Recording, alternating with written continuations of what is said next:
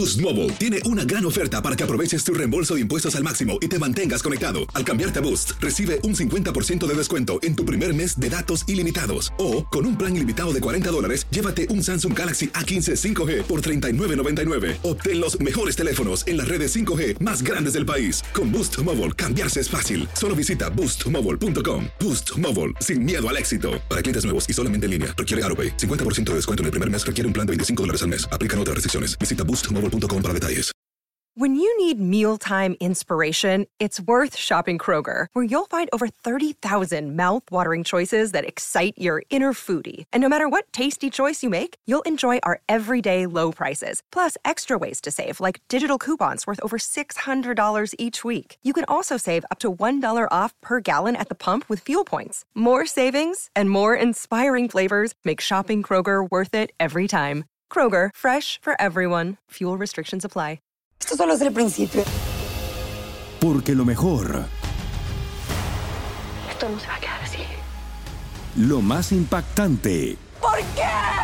Soy tu madre. Esta mujer me robó. Por favor, abre tus ojos.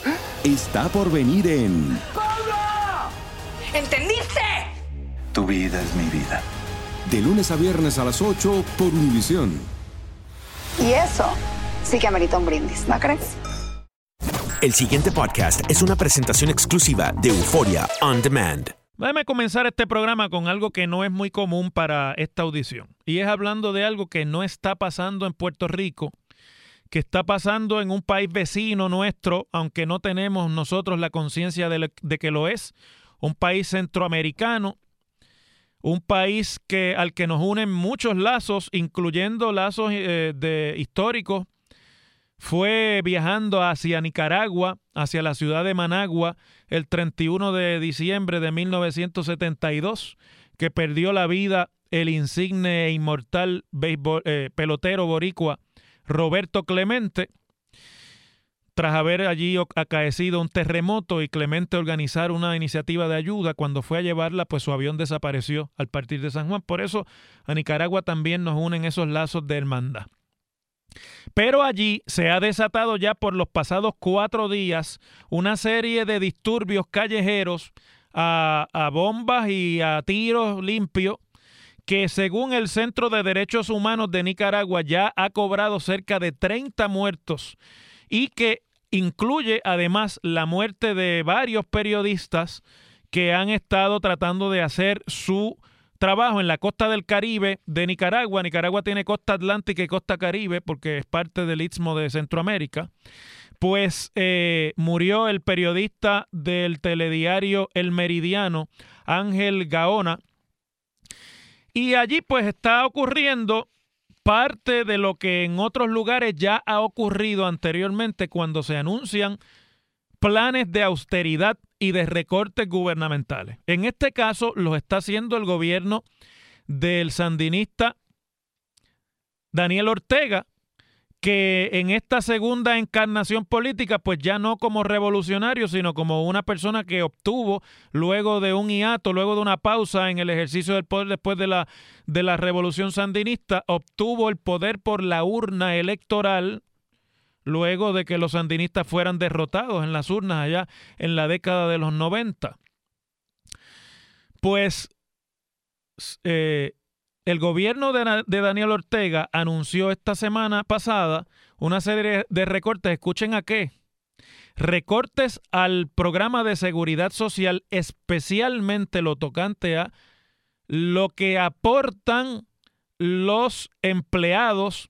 Bueno, ahí no son recortes, ahí lo que se anunció fue un aumento.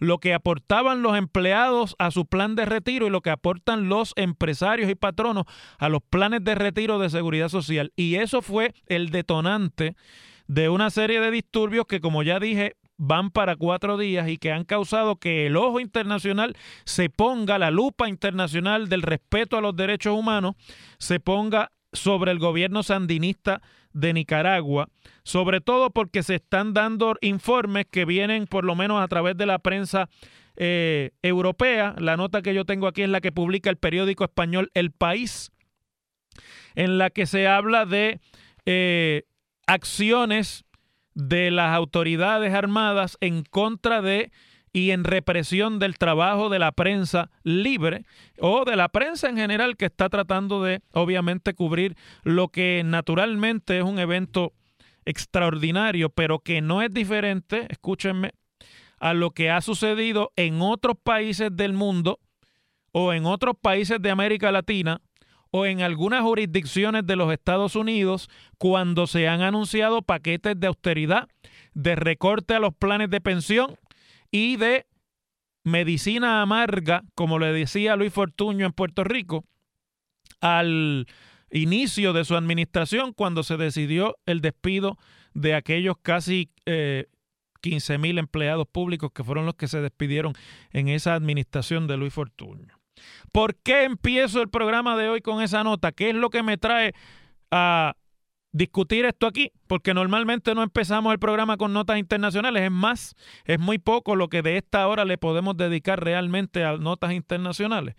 Porque en el espejo de Nicaragua y de lo que allí está sucediendo en términos del levantamiento civil por los anuncios de austeridad, debe mirarse Puerto Rico una vez que se aprobó ya y se certificaron los planes fiscales del gobierno central, de la Universidad de Puerto Rico, de la Autoridad de Energía Eléctrica, de la Autoridad de Acueductos Alcantarillados y de otras corporaciones públicas.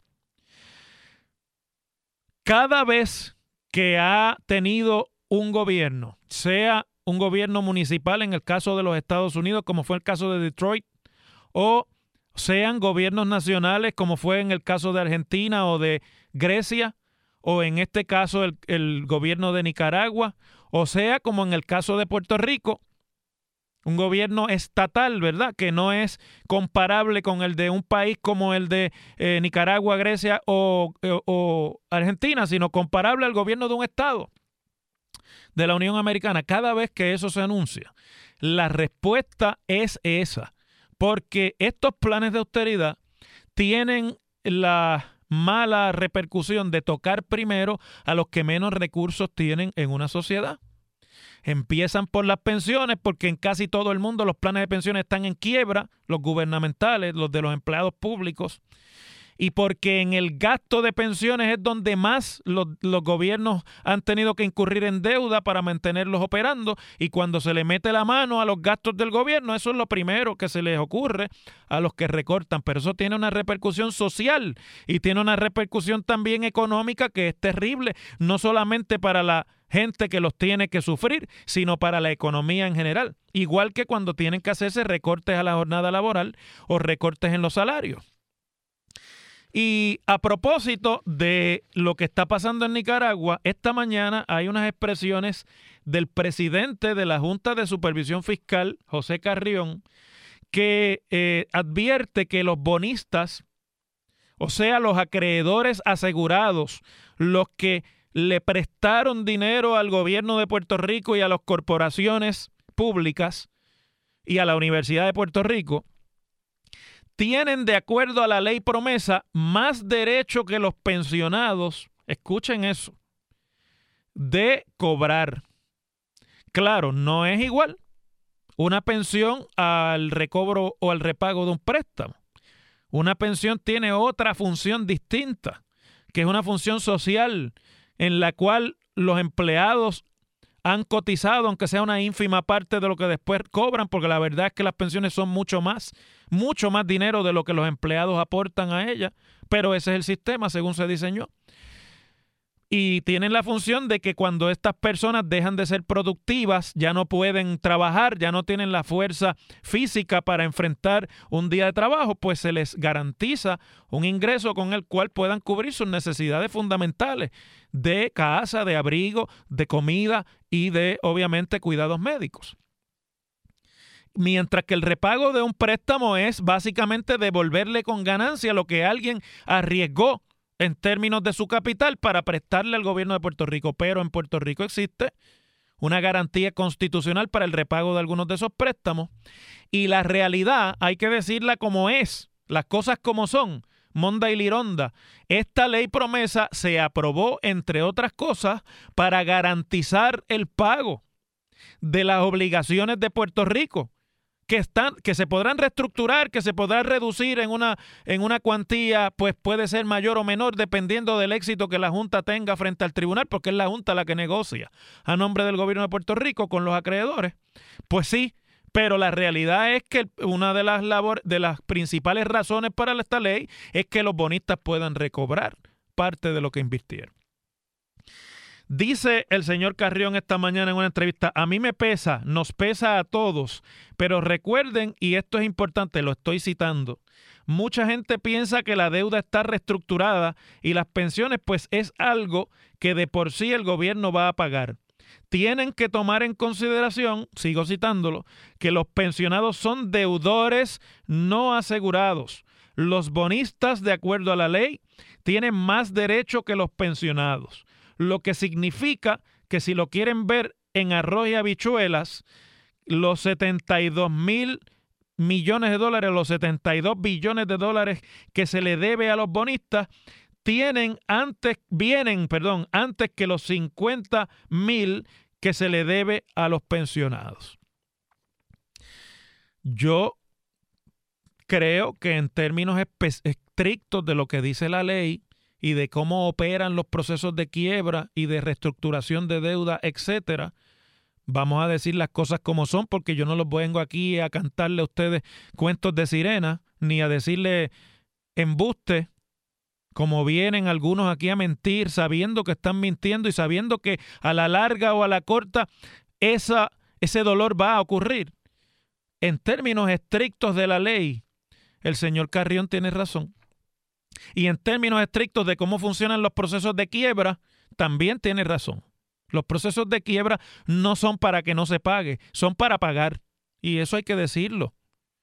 En este caso, la deuda es de tal magnitud que lo que se espera es que si se tiene éxito, alguna parte de esa deuda se pueda quitar en un proceso que es adversativo, que es negociado, que es de emociones van y de emociones vienen ante un tribunal, para que un tribunal finalmente, si no se pueden poner de acuerdo las partes, decida cuál es el acuerdo que prevalece. Pero la, la idea no es no pagar, es que se pague. Y eso hay que decirlo como es.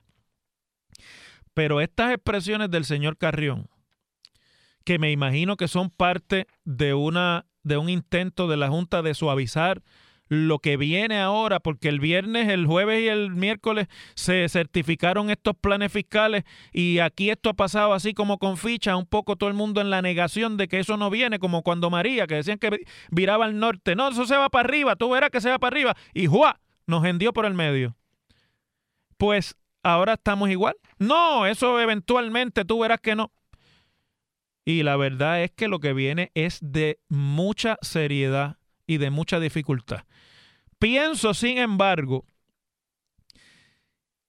que llegado, llegándose el primero de mayo por ahí, que hay anunciadas ya unos, unas megaprotestas, o por lo menos se está tratando de organizar un, una movilización en el país para expresar los sectores afectados por los recortes en el presupuesto gubernamental, por los recortes a las pensiones, por el cierre de escuelas, por tantas cosas que están comenzando a pasar y que van a pasar además en mayor cantidad ahora. Estas expresiones hay que tener mucho cuidado porque son incendiarias todo lo que está ahí puede ser cierto y usted le puede dar mil interpretaciones distintas y no hay ninguna que sea positiva ni que sea buena. Lo que va a pasar con este, si se sigue manteniendo este tipo de expresiones para tratar de explicar lo que nadie quiere entender y lo que va a pasar como quiera, es que se va a problematizar más el ambiente. Y por eso comencé el programa, porque este programa no es para ponernos gringolas y para pensar que Puerto Rico existe en el vacío o que existe en el mismo medio del desierto que estaba Ricardo Padilla visitando en estos días allá en el África, ¿verdad? Por eso empecé diciéndoles que nos miremos en el espejo de Nicaragua, igual que Nicaragua ha de mirarse en el espejo de Grecia o en el espejo de Argentina, e igual que Argentina y Grecia se tienen que mirar en el espejo de, eh, de Detroit y de tantos otros lugares en el mundo donde el gasto fue irresponsable pensando que la última trampa la paga el diablo. Llegó el momento de pagarle a los que prestaron y parece que no es el diablo el que va a pagar parece que vamos a pagar todos y que el pago es con dolor y con sufrimiento y por eso ustedes pueden estar seguros, sea el primero de mayo o sea después.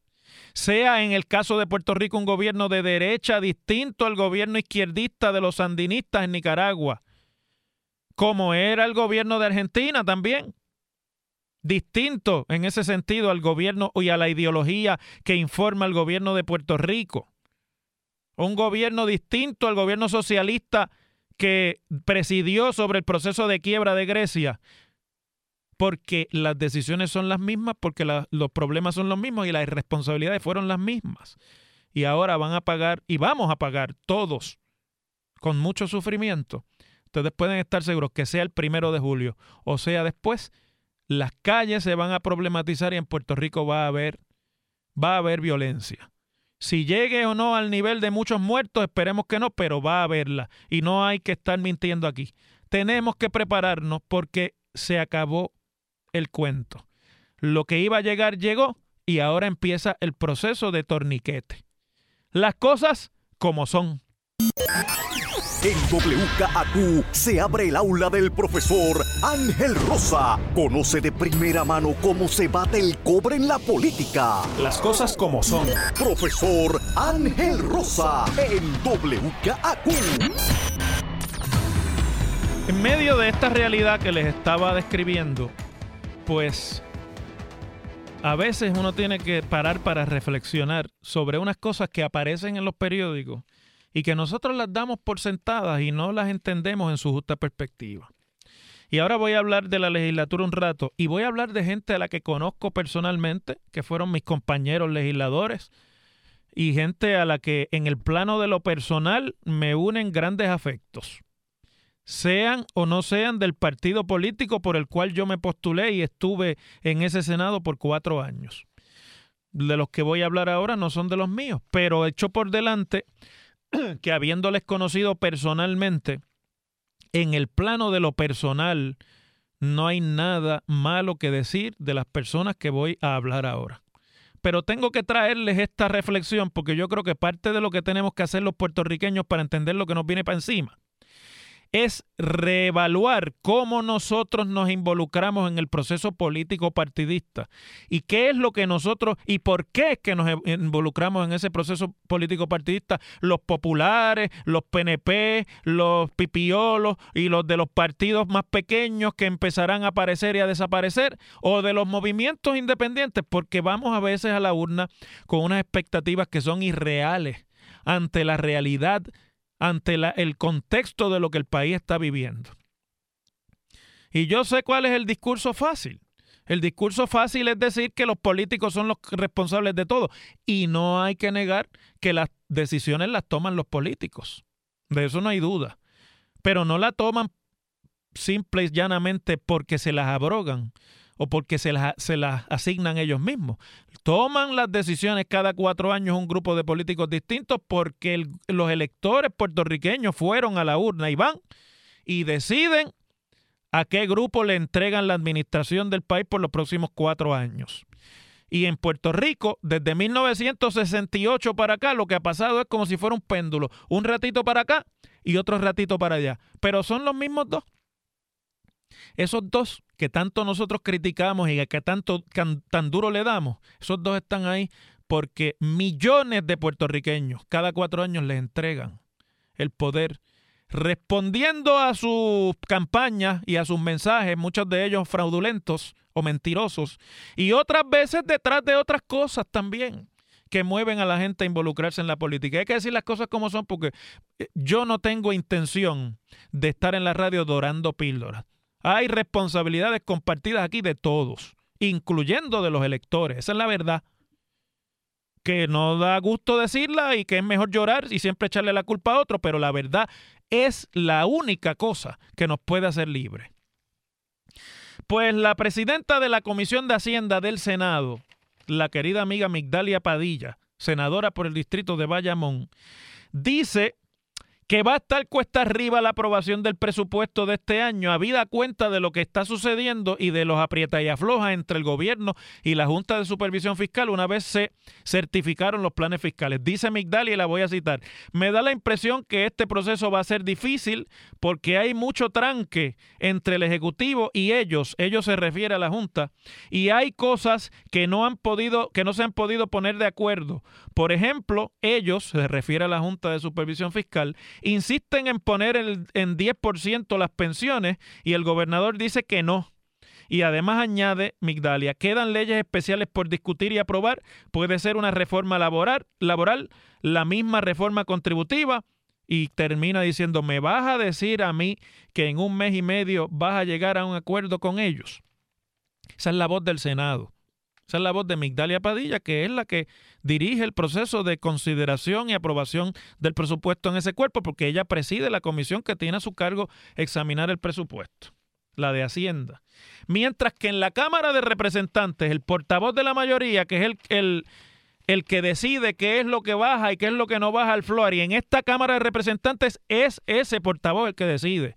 Es muy poco lo que pasa de la oficina del portavoz. Y, y, hay que decir las cosas como son. Gabriel Rodríguez Aguiló es un portavoz de mucho poder, diferente a portavoces en otros cuatrenios que eran simplemente sellos de goma del presidente. En este caso, Gabriel ejerce, aunque calladito la boca, un poder tremendo sobre qué cosas llegan y qué cosas no llegan.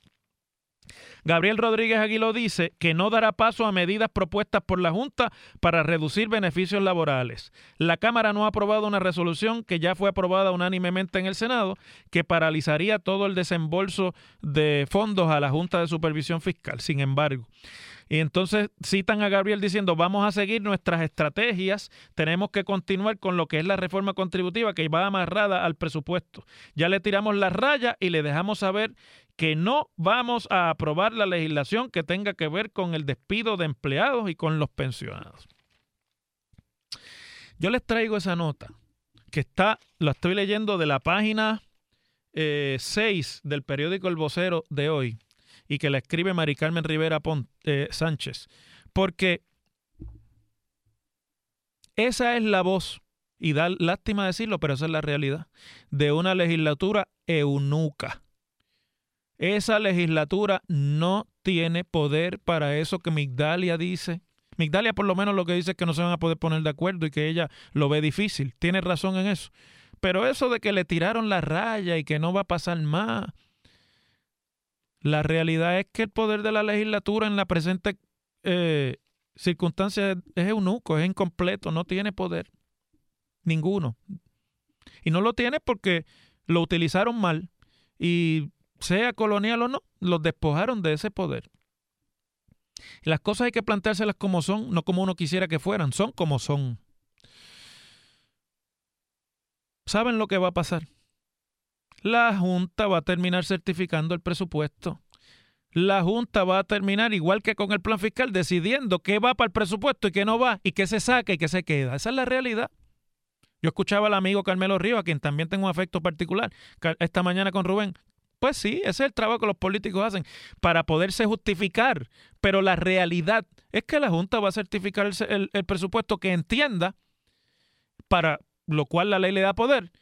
Y todo eso terminará decidiendo una juez allá en el capítulo 3 si se puede o no se puede cortar o recortar o, o, más, o mejor dicho conservar lo que la legislatura como aferrados al clavo caliente no quieren cambiar. Las cosas como son. El pasado podcast fue una presentación exclusiva de Euphoria On Demand. Para escuchar otros episodios de este y otros podcasts, visítanos en euphoriaondemand.com. Esto solo es el principio. Porque lo mejor. Esto no se va a quedar así. Lo más impactante. ¿Por qué? Soy tu madre. Esta mujer me robó. Por favor, abre tus ojos. Está por venir en. ¡Pablo! ¿Entendiste? Tu vida es mi vida. De lunes a viernes a las 8 por Univisión. Y eso sí que amerita un brindis, ¿no crees?